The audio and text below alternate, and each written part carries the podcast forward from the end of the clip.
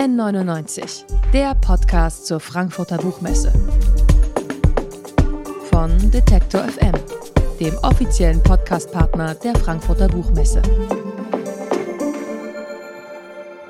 So, und dann geht's hier auch schon weiter. Ähm, erstmal herzlich willkommen bei Detektor FM bei N99, dem offiziellen Podcast zur Frankfurter Buchmesse. Ich bin Ina Lebetjew. Äh, wir sind ein Podcast-Radio, also wir machen Podcasts und Radio.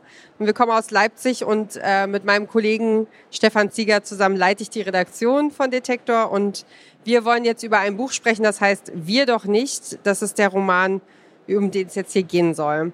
Äh, es war ein Schock für die Industrienationen, als der oberste Gerichtshof in den USA das Abtreibungsrecht gekippt hat auf einmal rückten Dystopien wie der Report der Markt von Margaret Edward in greifbare Nähe.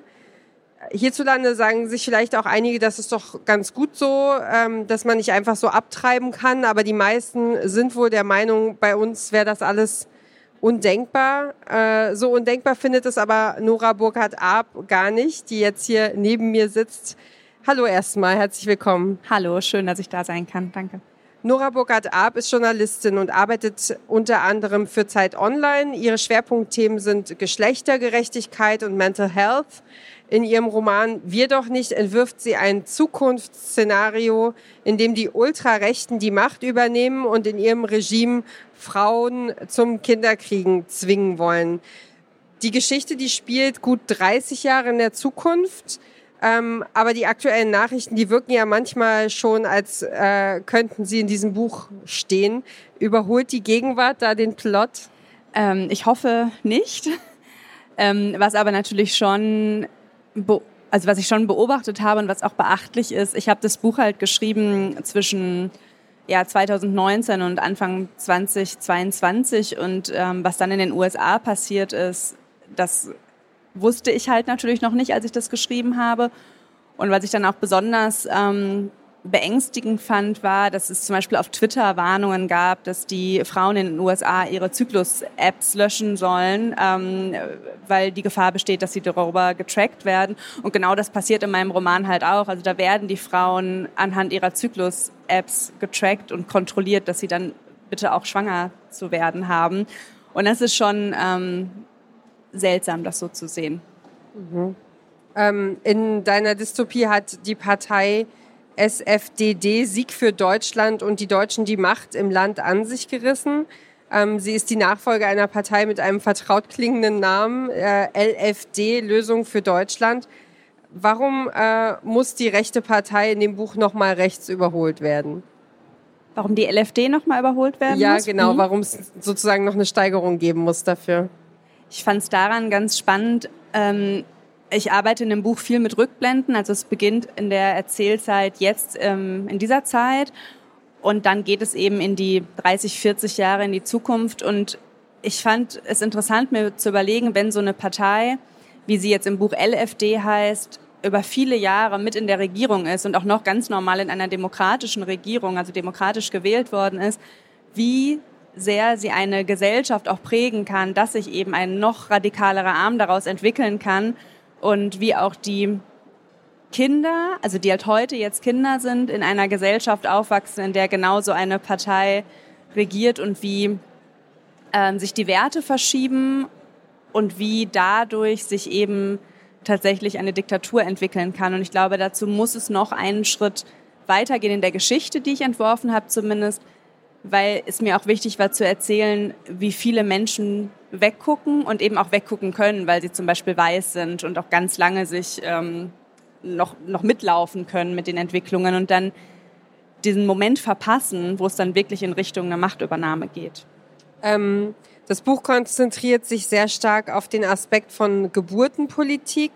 Ähm, aber es deutet sich auch an, dass da natürlich noch mehr gemacht wird. Da ist zum Beispiel von einer Entdigitalisierung der Schulen die Rede. Ähm, wie genau hast du dieses Parteiprogramm ausgearbeitet?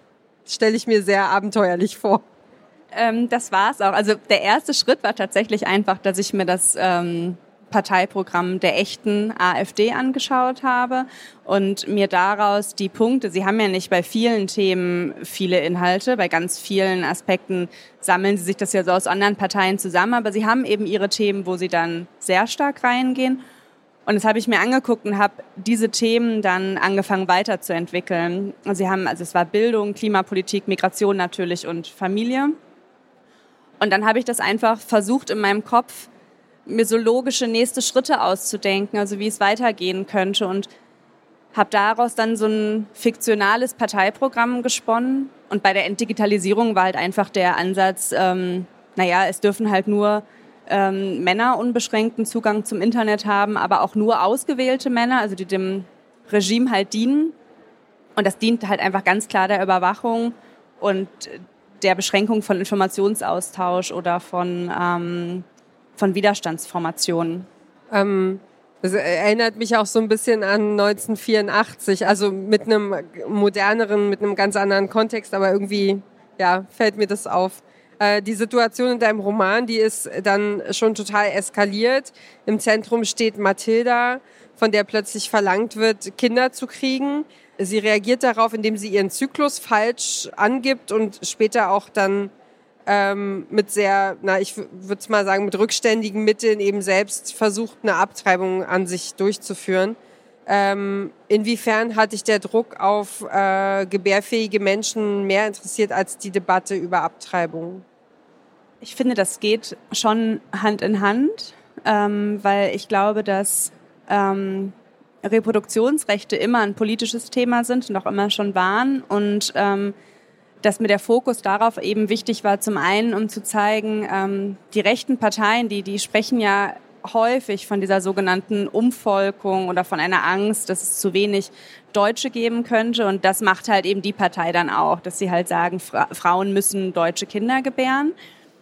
Und aber die Debatte um Abtreibung geht damit ja Hand in Hand aus meiner Sicht, weil ähm, Frauen, die nicht selber entscheiden können und dürfen, ob sie Kinder bekommen, die treiben halt ab, wenn sie kein, nicht schwanger sein wollen. Also es gab ja Abtreibungen auch schon immer und so in meinem Roman halt auch, obwohl es halt mit lebenslanger Haft ähm, unter Strafe steht. Ich finde, eine Zeit lang war so dieses, äh, dieses Narrativ von äh, jemand wird ungewollt schwanger, da habe ich dann manchmal so gedacht, na ja, das kann ja jetzt fast nicht mehr passieren oder in vielen Teilen der Welt ist das gar kein, gar kein realistisches Bild mehr, aber ja, also jetzt wird sozusagen in die andere Richtung total, dass es so eskaliert und man da eben das Problem hat, mal überwacht zu werden oder genötigt zu werden, Entscheidungen zu treffen, die man gar nicht treffen will. Ähm, sobald sich die Machtverhältnisse verschieben, flüchten viele Menschen, politische GegnerInnen und marginalisierte Gruppen aus dem Land in dem Buch. Darunter ist auch die Mutter der Protagonistin von Mathilda. Die will aber bleiben wegen ihres Freundes. Ähm, und dieser Freund Finn, der wird immer fordernder, äh, während sie sich dann eben auch immer weiter unterordnet und es wird fast toxisch. Warum äh, funktioniert diese Beziehung überhaupt? Ich habe ja gerade einmal schon angedeutet, dass ich es spannend fand zu überlegen, wie ähm, Menschen in einer Gesellschaft aufwachsen, wo eine Partei wie die LFD regiert. Und für mich ist Mathilda ähm, eine ganz typische Figur, wie sie vielleicht dann häufig vorkommen könnte, weil sie, ähm, sie ist sehr passiv, sie ist sehr schwach am Anfang der Geschichte, sie ähm, und äh, ordnet sich ja ihrem Freund eigentlich von Anfang an sehr unter, weil sie sich von ihm eine Art Führung erhofft und er ist halt so ein, also er ist ein totaler Opportunist, er profit, äh, profitiert dann vom Regime auch sehr stark und sagt immer, ach, das passiert hier irgendwie alles, aber für mich ist es eigentlich ganz gut. Und sie ist gleichzeitig auch ähm, so ein bisschen genervt von ihrer, von der Elterngeneration, weil das sind halt wir. Also ihre Mutter ist eine sehr starke Feministin. Äh, die beste Freundin ihrer Mutter, Greta, ist schwarz und sie muss auch flüchten. Das heißt, die beiden entscheiden irgendwann, wir verlassen das Land. Also dieses Mutterpaar. Und ähm, Mathilda ist auch, sie sagt dann auch immer, ach Mama, jetzt geh mir nicht auf die Nerven damit, so schlimm ist das alles gar nicht. Und ihr seid irgendwie die Einzigen, die jetzt hier so, so stark gegengehen. Und das, ich will das, also wie halt so 18-Jährige dann auch einfach manchmal sprechen. Und sie hat eben auch diese Werte von allen anderen Seiten einfiltriert bekommen, also von der Schule, von ihren Freundinnen. Und da kommt die Mutter, also die Mutter und Greta, kommen da auch nicht mehr gegen an. Und dann sucht sie sich halt in Finn, ihr Partner, so eine, so eine Leitfigur. Und irgendwann, ich will nicht sagen kippt, weil die, Entscheid äh, die, die ähm, Entwicklung schon sehr schleichend ist, aber sie gehen halt immer mehr in, dieses, in diese Beziehung rein, dass er halt der Karrierist ist, der im Regime profitiert und sie steht halt neben ihm und wartet darauf, schwanger zu werden oder soll darauf warten, schwanger zu werden. Ähm, also ja, genau, das, er macht halt diese Entwicklung durch ne, und scheint am Anfang das alles noch abzulehnen und später äh, doch vehement zu verteidigen. Ähm, was passiert denn da mit ihm? Kannst du das irgendwie beschreiben? Er ist ähm, jemand, der von Anfang an sehr gerne möchte, dass ihm zugehört wird und der sehr, das auch sehr gewohnt ist, dass ihm zugehört wird und dass ihm applaudiert wird. Er ist sehr intelligent, er ist sehr attraktiv, er ist als Mann halt einfach total angesehen, auch vor äh, der Machtübernahme schon und ja, ihm fällt halt alles so zu und ähm, er merkt dann halt, wie massiv er von dieser neuen Form der Regierung profitieren kann und dass es dann doch einfach auch seiner konservativen bis rechten Prägung entspricht. Und es gibt halt keine Hürden mehr für ihn, ähm, das nicht zu tun, weil alle anderen es auch so machen und er es dann auch doch eigentlich ganz gut findet. Und er ja dann auch äh, sozusagen im Konsens mit dem ist, was von oben oktroyiert ist. Ja, genau. Er wird auch total gefördert. Also er ist Lehrer und das ist ein ganz hoch angesehener Beruf, weil er natürlich äh, Propaganda damit betreiben kann in seinem Beruf. Das heißt, er wird total aufgebaut von, von der Partei. Ähm, ihm, ihm fehlt nur noch ein Kind dazu, weil halt Väter noch mehr ähm, gefördert werden. Und äh, ja, er ist ein totaler Opportunist. Ähm, der große Konflikt in diesem Roman ist halt, die Menschen von denen man das nie geglaubt hätte, werden plötzlich zum Problem. Mathilda erkrankt nach ihrer unsachgemäßen Abtreibung und traut sich nicht darüber zu sprechen. Ähm, inwiefern bezieht sich das auf Erfahrungen aus anderen Diktaturen, also wie der Nazizeit oder in einem ganz anderen Maß natürlich der DDR? Ich glaube, was alle Diktaturen natürlich gemein haben, ist die Sorge beziehungsweise die Situation, nicht frei sprechen zu können und ähm, die freie Sprache ist dann halt eingeschränkt und wenn man sich gegen das Regime, wie auch immer das aussieht, äußert, hat das Konsequenzen. Und in dem Roman müssen alle Frauen zum Beispiel wöchentlich zu einem Frauenstammtisch, wo es eigentlich aber auch nur darum geht, dass sie halt überprüft werden, ob sie ähm, sich endlich fortpflanzen und wenn ja, ob sie ihre Kinder richtig erziehen. Und das ist auch so ein Instrument, um natürlich zu kontrollieren, mit wem verbinden sie sich, bilden sich vielleicht irgendwelche Gruppen, könnten sie in Widerstand eintreten. Also ähm, so funktionieren ja Diktaturen, dass man die Menschen halt versucht äh, auch zu isolieren. Hast du dich äh, manchmal auch davor erschrocken, irgendwie, wie du die Geschichte vorantreibst und was passiert? Gab es irgendwelche speziellen Momente, wo du so dachtest, so krass, ähm, was da, was da sich alles entwickelt in meinem Buch? Ja, und dann habe ich auch irgendwann, äh, also ich hatte den Plot eigentlich komplett fertig und auch ähm, mit dem Verlag alles so abgesprochen und war im Schreibprozess und es ging nur noch darum, ähm, es aufzuschreiben. Und dann habe ich irgendwann, weil es mir einfach zu viel geworden ist, den zweiten Teil komplett anders geschrieben. Also ich habe irgendwie alles gelöscht und neu geschrieben und habe so ganz äh, essentielle Spannungselemente einfach rausgenommen, ähm, wo dann mein Verlag auch meinte so, was, was ist passiert und dann habe ich es natürlich doch wieder so geschrieben, wie es ursprünglich geplant war. Und ich glaube, das war schon so ein Moment, wo ich dachte, ähm, wo ich kurz wie aus so einem Selbstschutz heraus gesagt habe, ich ähm, nehme jetzt doch so die ganz brutalen Sachen wieder raus. Wie ist es denn überhaupt dazu gekommen, dass du äh, dieses, also dass du dieses Buch geschrieben hast? Ich habe ja am Anfang gesagt, du bist Journalistin. Ist es dein erster Roman? Wie kam das zustande? Ja, das war genau der Grund, äh, was ich gerade erzählt habe, dass ich mir das ähm, Parteiprogramm der AfD angeschaut habe und zwar sehr intensiv und das war 2018 bei der Bundestagswahl. Und gleichzeitig habe ich mich als Journalistin viel mit äh, der Debatte um die ähm, Schwangerschaftsabbruchsparagraphen beschäftigt, also Werbeverbot und halt eben Abtreibung an sich.